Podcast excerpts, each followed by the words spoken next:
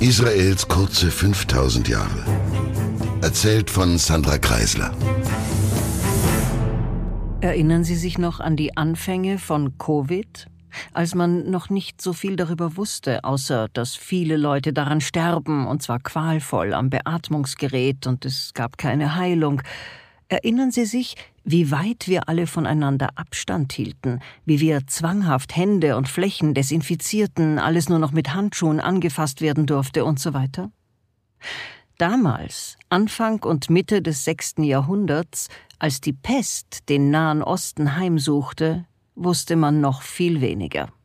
Die Angst voreinander, die Angst vor der so hässlichen Krankheit war überall, in Massen bekamen die Menschen plötzlich hohes Fieber, anschwellende Lymphen, vor Schmerz und Schwäche verloren sie das Bewusstsein, die Körper übersät von schwarzen Pusteln, manchmal bis zu faustgroße Beulen, die mit grünlichem Eiter aufbrachen.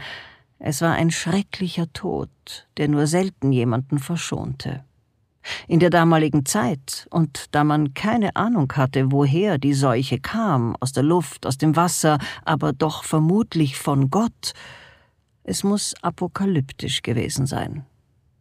Die Beulenpest zog eine Spur der Verwüstung durch den gesamten Nahen Osten und das Neupersische Reich bis hinauf nach Europa, und man schätzt, dass beim Ende der ersten Welle die Bevölkerung um ein Viertel reduziert war, beim Ende der letzten war die Gesamtbevölkerung um gut die Hälfte weniger. Zynische Historiker sagen, dass das nicht nur schlecht war, denn zur gleichen Zeit erlebt die Welt einen heftigen Klimawandel, und so sind durch die Pest nun auch weniger Mäuler zu stopfen, just in jenen Zeiten, wo auch der Ernteertrag zurückgeht.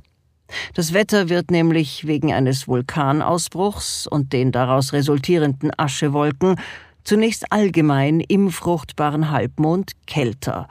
Und diese Kälte breitet sich dann trotz eines kleinen Aufschwungs weiter aus und mündet in eine Klimaanomalie, die kleine Eiszeit der Spätantike genannt wird.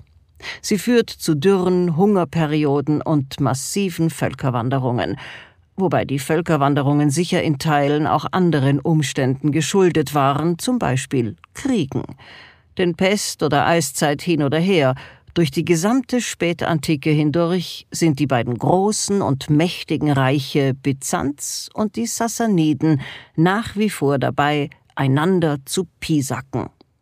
Sie sind einfach zu doof. Egal wie schwer die Zeiten sind, die zwei müssen weiter ständig Krieg führen, und das wird ihnen auch das Genick brechen, aber ich greife vor.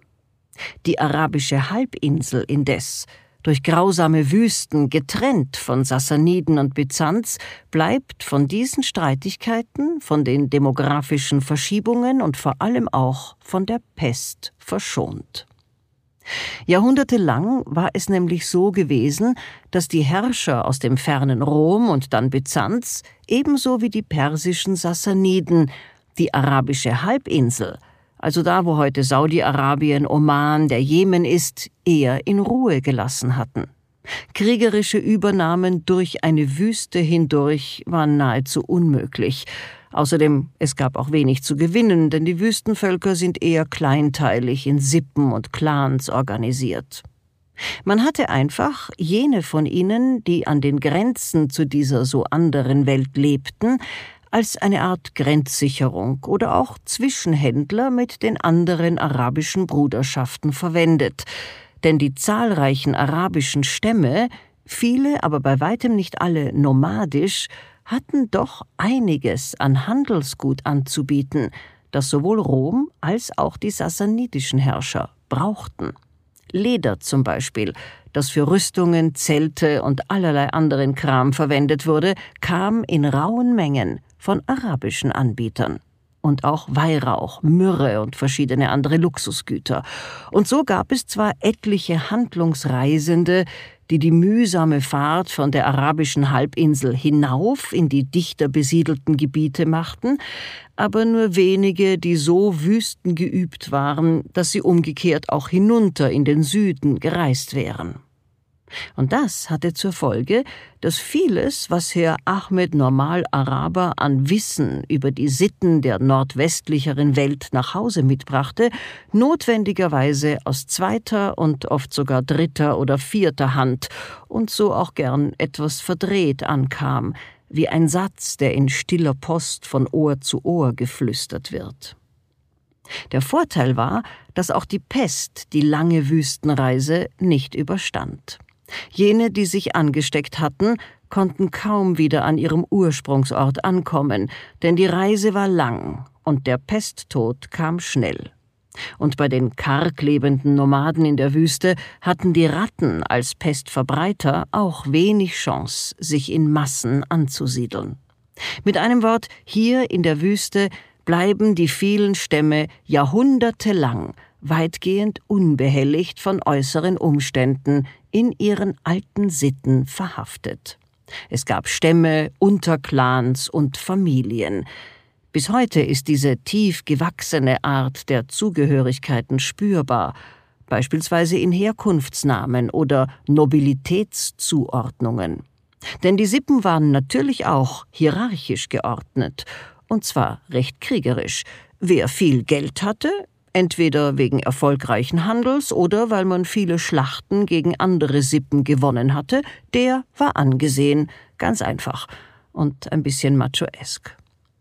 Die Religion auf der arabischen Halbinsel war damals auch eher so eine Art Gebrauchsritus, von allen Stämmen recht unterschiedlich benützt und zwar tatsächlich mehr benützt als sich unterworfen oder geglaubt.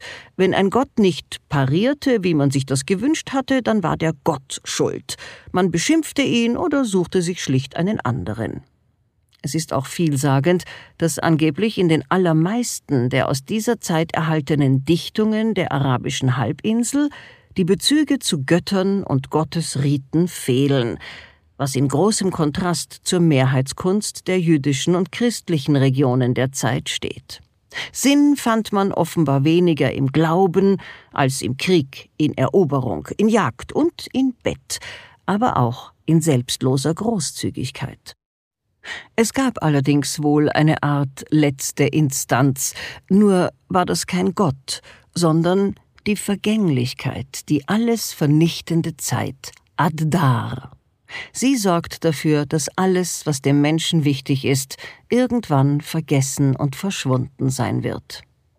Diese altarabische Idee der alles umfassenden Vergänglichkeit steht also in starkem Kontrast zu den in der nördlicheren Welt entwickelten Versprechen eines ewigen Heils im Paradies oder eines Messias, der die Wohltätigen ehren würde eines Tages. Nur in einem Landstrich, da war diese Glaubenswelt ganz anders. In Himja. Denn Himja war jüdisch. Das Reich liegt an der untersten Spitze der arabischen Halbinsel. Es war damals ein fruchtbarer Boden und ist ziemlich genau dort, wo heute der Jemen ist, Jener Jemen, der rabiat antisemitische und anti-israelische Führer, hat übrigens die heftige Propaganda gegen den jüdischen Staat verbreiten. Also auch der Jemen hat vergessen, dass er einst ein jüdisches Königreich war, das erst von den Christen drangsaliert wurde, dann zurückdrangsalierte und schlussendlich zum Islam übergelaufen ist. Nur die Brutalität, mit der dort damals gekämpft wurde, die scheint sich bis heute nicht verändert zu haben. Die arabische Halbinsel hat da, wo der Jemen ist, eine Meerenge zur anderen Seite. Nur knapp 50 Kilometer Wasser trennen Äthiopien, heute auch Djibouti, von der arabischen Halbinsel.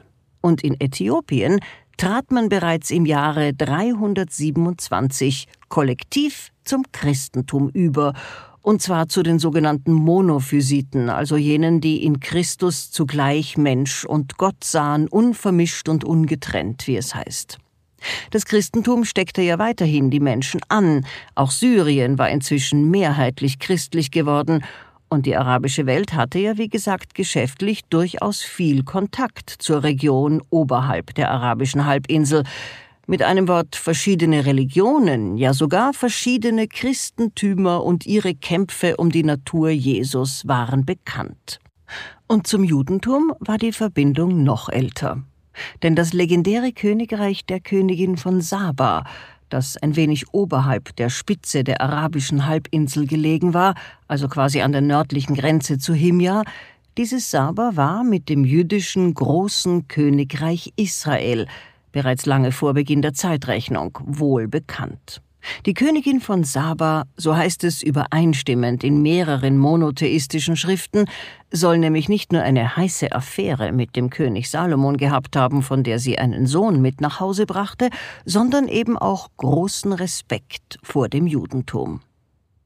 Und diese Verbindung zum Judentum war nicht nur durch die Frühgeschichte näher, auch rein räumlich war sie es denn mit den diversen Kriegen und Vertreibungen waren in den Jahrhunderten nach Salomon, also in den letzten bald tausend Jahren, zahlreiche Juden Richtung Mekka gewandert, der Stadt, die relativ nah zum Roten Meer und ebenso nah zum Zentrum der arabischen Halbinsel liegt. Inzwischen war die gesamte Region des Hedjas von Juden bevölkert und nicht zu knapp. Der Hedjas ist ein bergiges Gebiet, das sich unterhalb Israels das Rote Meer entlang schmiegt, und zwar eben bis zur Stadt Mekka. Ob in Mekka selbst auch viele Juden lebten, das ist umstritten. Aber nicht umstritten ist, dass in der Region des Hedjas eine substanzielle Menge Juden zu finden war. Dann kam Mekka, dann ein Zwischenraum mit weniger fruchtbarem Land und unten an der Spitze der arabischen Halbinsel gab es eben Himja. Sicherlich sind auch einige Juden, zum Beispiel auf ihrer Flucht nach den diversen jüdischen Kriegen, so weit unten auf der arabischen Halbinsel gelandet. Warum nicht? Bis zur Spätantike waren sie bereits in die gesamte bekannte Welt verstreut.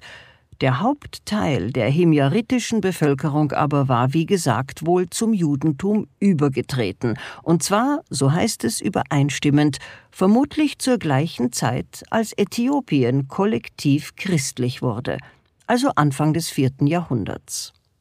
Die diversen Religionskriege, die kamen aber in jedem Fall erst durch die Christen auf die arabische Halbinsel, denn davor war man in Religionsfragen überaus tolerant gewesen. Viele verschiedene Gottheiten von verschiedenen Stämmen wurden sogar manchmal an einem einzigen Heiligtum angebetet. Die Kaaba, die es damals schon gab, war genau so ein Beispiel. Aber ich greife vor. Himja jedenfalls litt wohl nicht unter heidnischen Arabern, es litt unter Christen. Aber diese offenbar auch unter Himja. Leider gibt es nicht besonders viele Belege über dieses jüdische Reich, und viele davon widersprechen sich. Man fand ein Buch von Himja, dessen erste Kapitel aber fehlen und das auch in seinem Fließtext etliche Lücken aufweist. Und dann gibt es noch die legendäre Akta eines Herrn Aretas, der als christlicher Märtyrer in die Geschichte einging seine Martyriumsgeschichte gibt es in zwei Versionen, von denen die eine angeblich relativ kurz nach seinem Tod, die andere aber ein paar hundert Jahre später geschrieben wurde. Diese Akta erzählt davon, wie eben der Aretas, der christliche Führer eines Stadtstaates namens Najran, an der Grenze zu Himja gelegen, von dessen jüdischen König Dunuas im Jahre 523 getötet wurde. Der Krieg mit Najran ist auch im Buch von Himja beschrieben, aber beide Schriften sind naturgemäß ideologisch eingefärbt, und es gibt nicht allzu viel, das man aus der Lektüre beider als gesichert annehmen kann. Was man weiß, ist, dass der König Yusuf Asar Yatar Dunuas einen heftigen Krieg gegen die Christen der Region führte, und zwar, wie es heißt, aus Rache, wegen ständiger antijüdischer Übergriffe von Seiten des Herrn Arethas und seiner Najraner. Im Buch von Himja werden Ereignisse erwähnt, die man heute unter dem Stichwort Terrorismus lese, und zwar eben von Christen gegen Juden. Bei den Christen liest man davon logischerweise nichts. Da beginnt die Historie mit dem Feldzug Yusuf Dunuas gegen die Christen. Christliche Übergriffe gegen Juden waren aber ganz offensichtlich alltäglich. Und man weiß auch, dass das christliche äthiopische Königreich die himyaritische Hauptstadt Safar gerade ein Jahr davor angegriffen hatte. Die Stadt Najran, die es heute noch gibt, liegt an der Grenze zwischen Jemen und Saudi-Arabien. Und sie hat sich wohl schon 20 oder 30 Jahre vor diesem erwähnten Kriege zum Christentum bekannt. Was genau bis dahin vorgefallen war, weiß man nicht mehr aus unabhängigen Quellen. Aber Dunuas muss unglaublich brutal gewesen sein – die eine Seite erzählt von seinen Schlechtereien empört und anklagend, die andere Seite stolz und angeberisch. Auch wenn man also Übertreibungen voraussetzt, gemeuchelt wurde ohne Ende. Die christlichen Quellen kolportieren beim Krieg von Najran 20.000 tote Christen. Über tote Juden findet man keine Zahlen. Wie für diese Zeit typisch bleiben über die Jahrhunderte vor allem einzelne Begebenheiten erhalten, die maximal ausgeschmückt und blumig erzählt werden. Man muss sich das große Ganze eher zusammenreimen.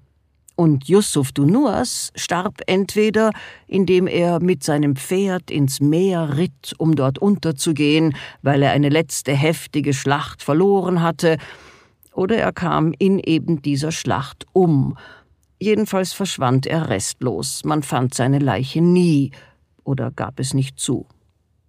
Und damit verlassen wir Himja wieder, dessen Region ja gar nicht in unserem Fokus liegt, aber ich wollte doch kurz darüber berichten, damit Sie einen Geschmack dafür bekommen, wie es mit den Religionskriegen in dieser ausgehenden Spätantike allerorts stand.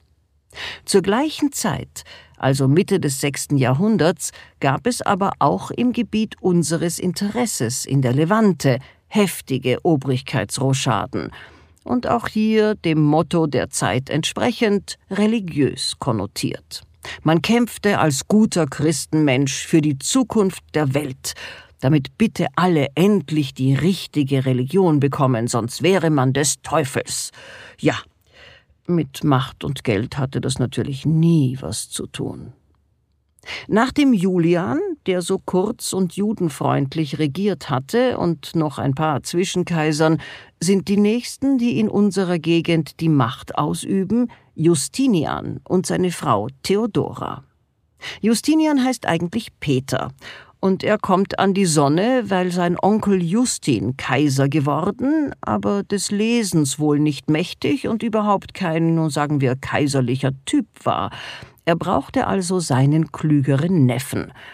Und der sägte nicht nur prompt und erfolgreich am kaiserlichen Sessel, sondern führte auch seine Liebste zur Macht, eine na, sagen wir es mal höflich, Burlesque-Tänzerin, mit der Gabe, ihre verschiedenen körperlichen Öffnungen zu allerlei sportlichen Zwecken zu präsentieren, wie man lesen kann. Sie hieß Theodora. Und über Justinian und Theodora findet man eine Menge, sagen wir, erheiternde Geschichten. Beide waren verbissene Christen, frömmelnd, bigott, humorlos, blutrünstig und machtbesessen – Sie führten und gewannen Kriege gegen alle möglichen Teile der westlichen und östlichen Welt. Sie jagten Homosexuelle, Juden, Nichtchristen in den Tod, wenn sie sie nicht zwangstauften. Das Judentum wurde verboten. Synagogen wurden zu Kirchen umgebaut.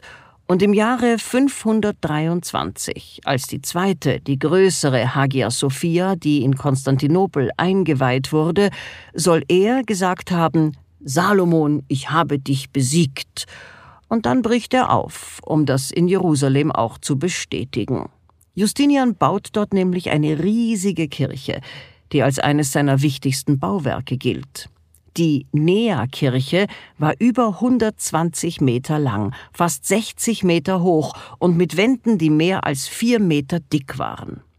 Aber naja, der Gott der Vergänglichkeit der hatte auch bei diesem stolzen Christen zugeschlagen, denn die Näherkirche wurde nur knapp 70 Jahre nach ihrer Fertigstellung von den Sassaniden wieder zerstört. Heute kann man nur noch kümmerliche Steinreste von ihr besichtigen, das meiste wurde in den Jahren danach einfach Baumaterial der umliegenden Häuser und ist also verloren. Theodora starb bereits Mitte des sechsten Jahrhunderts, es könnte Krebs gewesen sein, doch Justinian, der lebte bis hoch in seine Achtziger und er blieb auch genauso lang ein antisemitischer Herrscher. Er war auch erfolgreich, wenn man den Erfolg an der Ausweitung seines Reichs und seiner Machtfülle misst. Nach ihm kommt eben im Ausgang der Spätantike eine Zeit, in der unser Landstrich im Zeitrahmen von nur 25 Jahren die Herrschaft von vier verschiedenen Religionen erdulden muss, christlich, zoroastrisch, kurz, sehr kurz, sogar wieder mal jüdisch und dann islamisch. Wir landen gerade am Beginn des siebten Jahrhunderts. Ab dem Jahre 602 sieht man immer stärkere innerrömische Querelen, und das ist ganz unterhaltsam zu lesen, denn man kann es tatsächlich so einfach sagen, die blaue Partei kämpft gegen die grüne Partei. Diese Zuordnung entstand ursprünglich aus sportlichen Teams bei den Wagenrennen und Gladiatorenkämpfen, und daraus wuchs mit den Jahren eine politische Zweiteilung, die Byzanz schon lange beschäftigte und mit Günstlingswirtschaft und Aufstiegszwistigkeiten verbunden war, nicht etwa mit politischen Meinungen. Nun war er also richtig virulent geworden, dieser Streit der zwei. Und der dritte, der, der sich freute, das war der König Khusrau II., seines Zeichens Sassanide, also persischer Schah. Er leckt sich die Lippen und schickt einen machtvollen und strategisch als unbesiegbar geltenden General hin, einen Herrn Faruchan, der sich lieber den Kampfnamen Schar Baras gab, grob übersetzt der Eber des adeligen Herrn. Oder, wie ich gerne sagen würde, das Wildschwein des Schahs. Und das war er durchaus. Die Byzantiner hatten seiner Grausamkeit und Kriegsstärke nichts entgegenzusetzen. Man muss aber auch dazu sagen, dass die Judenheit, die schon so lange von den Christen drangsaliert worden war, sich in großer Kampfstärke den eindringenden Persern anschloss und so deren Truppen um ein erkleckliches verstärkte. Und auch sie meuchelten mit viel Schadenfreude und Rachedurst die verhasste und grausame Christenwelt der Region. Es ging erst ein wenig hin und her, dann aber werden in nur wenigen Tagen angeblich tausende Christen massakriert, 37.000 nach Persien in die Sklaverei verschifft und eben die Neakirche plattgemacht. Und die Sassaniden sind jetzt die Herrscher über Jerusalem und alles drumherum. Immerhin, der zoroastrische Khusrau, der Schah, hatte eine nestorianisch-christliche Gattin und die bekommt jetzt die heiligen Reliquien, also das angebliche originale Kreuz und so fort, als Geschenk. Und so bleiben diese erhalten. Und weil sie so brav geholfen hatten, übergibt das royale Wildschwein die Stadt Jerusalem wieder den Juden. Hurra! Aber die Juden hatten irgendwie immer noch nichts gelernt. Noch waren sie nicht, wie heute, aus reinen Sicherheitsgründen mehrheitlich lieber angepasst und bemüht darum, der Mehrheitsgesellschaft zu gefallen. Sie freuten sich im Gegenteil sowohl lautstark als auch brutal über die Rückerringung ihrer heiligen Stadt. Sie killten die Christen, sie opferten und jubelten, und sie waren dann, weil es ja nicht mehr um ihr eigenes Land ging, nicht mehr ganz so mit dem Furor bei der Sache, als die Sassaniden ihnen anschafften, Tyrus im heutigen Libanon einzunehmen. Das schafften sie nicht mehr. Da hatten aber wohl der Schah und sein Schweinchen eh schon erkannt, dass es, wie es Simon Montefiore formuliert, schlicht mehr Christen gab und dass man sich deshalb doch besser mit denen gutstellen sollte. Und so nahmen die Sassaniden das Scheitern des Tyrus-Feldzuges zum Anlass, den Juden ihr altes angestammtes Gebiet wieder wegzunehmen, nach nur drei Jahren, und prompt ging es den Juden wieder besonders schlecht in diesem ihrem ureigenen Lande. Auch der nächste byzantinische Herrscher änderte daran nichts. Also zuerst schon. Der Kaiser Heraklius machte den Sassaniden durchaus zu schaffen. Erst verlor er zwar, aber dann wurde er klüger und besser, und zuletzt machte er sich einen innerzoroastrischen Machtkampf zunutze und verbündete sich mit dem persischen Wildschwein gegen den Schah, und das funktionierte dann endgültig. Im Jahr 630 konnte der byzantinische Heraklius Jerusalem wieder einnehmen. Zuerst mal begnadigte er die Juden und ließ sie frei in ihrer heiligen Ursprungsregion leben und beten, weil er gut dastehen wollte. Aber das kam leider bei seinen anderen nichtjüdischen Untertanen, die ja auch dort lebten, gar nicht so gut an. Die antisemitische Propaganda der letzten Jahrhunderte war auch schon zu tief in allen Köpfen, und so arbeitete er bald daran, gesichtswahrend die Juden doch wieder verfolgen zu können, wie es sich für brave Christenmenschen gehört. Und das machte er recht geschickt. Er gab nämlich insgeheim den christlichen Mönchen den Job und die erhoben sich auch brav. Sie massakrierten etliche Juden, zwangen sie zur Taufe oder warfen sie aus dem Lande, und er konnte sagen, Hoho, sorry, so wollte ich das alles gar nicht. Das alles aber sahen die Araber, die Arub, sehr genau, dieses ganze Hin und Her, und vor allem, dass Heraklius sicherheitshalber seine Drecksarbeit von anderen machen ließ. Und sie erkannten, die zoroastrischen Sassaniden waren zwar geschlagen, aber Heraklius ist ja trotzdem nicht gerade der Stärkste. Das können wir doch ausnützen, dachten sie.